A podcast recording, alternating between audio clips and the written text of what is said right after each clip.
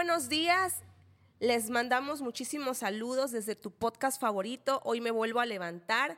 Sea lo que sea que estés realizando esta mañana, te deseamos muchísimas bendiciones y que la compañía de nuestro Señor Jesucristo esté contigo en todas las actividades que vayas a realizar. Esta mañana me acompaña mi querida hermana Elena y ella trae un tema para compartir con todos nosotros que lleva por nombre Amor en Adversidad. Muy buenos días, hermana Elena. Primeramente, que Dios la bendiga y por segundo, gracias por haber aceptado esta invitación de estar esta mañana aquí con nosotros compartiendo este tema tan importante. Muy buenos días, Rosy, y muchas bendiciones a ti y a los que nos están escuchando. Me gozo en este día en venir a compartirte este hermoso tema. Espero sea de bendición para ti, que sea nuestro Padre trayendo revelación a tu vida. Bien lo decías, mi tema es el amor en la adversidad. Reflexionemos en Primera de Juan 4:16, ¿qué dice la palabra de Dios? Dice, y nosotros hemos conocido y creído el amor de Dios, el amor que Dios tiene para con nosotros. Dios es amor y el que permanece en amor permanece en Dios y Dios en él.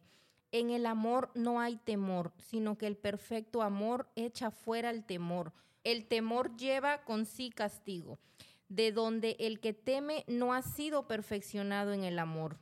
Dios es el único que nos puede dar la capacidad de amar con tanta bondad y altruismo. Cuando experimentamos nosotros mismos el amor incondicional de Dios, su perdón y su cuidado, la semilla de ese amor comienza a germinar en nuestros corazones y surge en nosotros el deseo de amar a los demás de la misma forma. Dios es un ejemplo de lo que es el amor verdadero. Él nos amó tanto que envió a su Hijo Jesús a este mundo para que a través de su muerte y su resurrección fuéramos reconciliados con Él por la eternidad. Lo hizo porque quiso, sin pedirnos nada, y lo hizo por amor. Cuando te conduces en amor, hasta te dicen, ¿por qué me tratas bien si no lo merezco?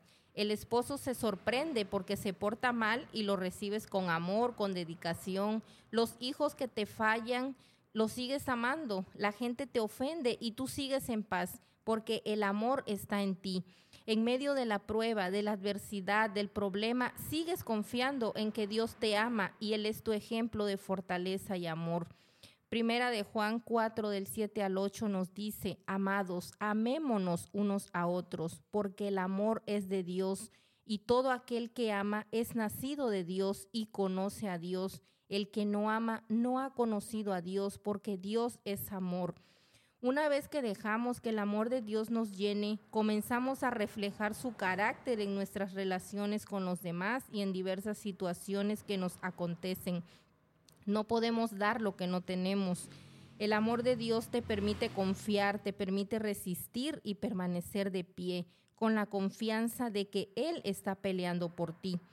Hebreos 12, del 2 al 3 dice, puesto los ojos en Jesús, el autor y consumador de la fe, el cual por el gozo puesto delante de Él sufrió la cruz, menospreciando el oprobio, y se sentó a la diestra del trono de Dios Considera a aquel que sufrió tal contradicción de pecadores contra sí mismo para que nuestro ánimo no se canse hasta desmayar.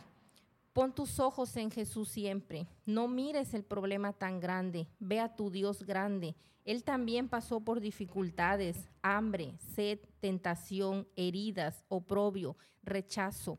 Pedro lo negó. Esteban no creyó hasta tocarlo. Judas lo entregó. Todo esto pasó por amor a ti. ¿Acaso somos más que Dios para pensar que no merecemos pasar por dificultades? No, ¿verdad? No te desanimes, con Dios todo lo puedes. Confía y permanece en su amor para que seas perfeccionado en Él y la semilla del amor germine en tu corazón. Muchísimas gracias, hermana Elena. Así es. Jehová es el que siempre va delante de nosotros, es el que estará con nosotros, así no importando la situación que estemos pasando, su amor es el que nos va a ayudar a salir de todas esas circunstancias, va a ayudar a llegar a la victoria. Le agradecemos muchísimo, hermana Elena, que haya estado con nosotros. Muchas gracias, qué tema tan bonito, qué tema tan importante nos acaba de compartir. Y muchas bendiciones a todos ustedes que nos han escuchado. Deseamos de todo corazón que este tema sea de bendición para usted y para su familia. Los esperamos en un próximo episodio y los recordamos que somos Iglesia Pan de Vida Puente Moreno.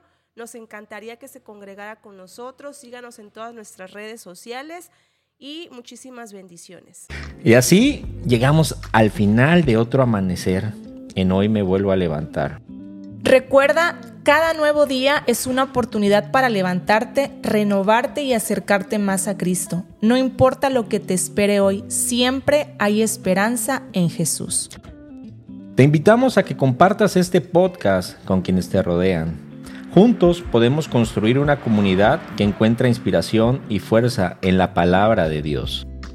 Si te ha llegado el mensaje de hoy, toma un momento para orar, abre tu Biblia y permite que la presencia de Jesús ilumine tu día. Sobre todo, recuerda que cada mañana es una nueva oportunidad para levantarte con Jesús a tu lado. Mantente fuerte en la fe y deja que su amor te guíe en cada paso. Gracias por ser parte de esta comunidad matutina. Nos encontraremos nuevamente mañana con un nuevo amanecer de Hoy me vuelvo a levantar. Que tengas un día lleno de paz y bendiciones.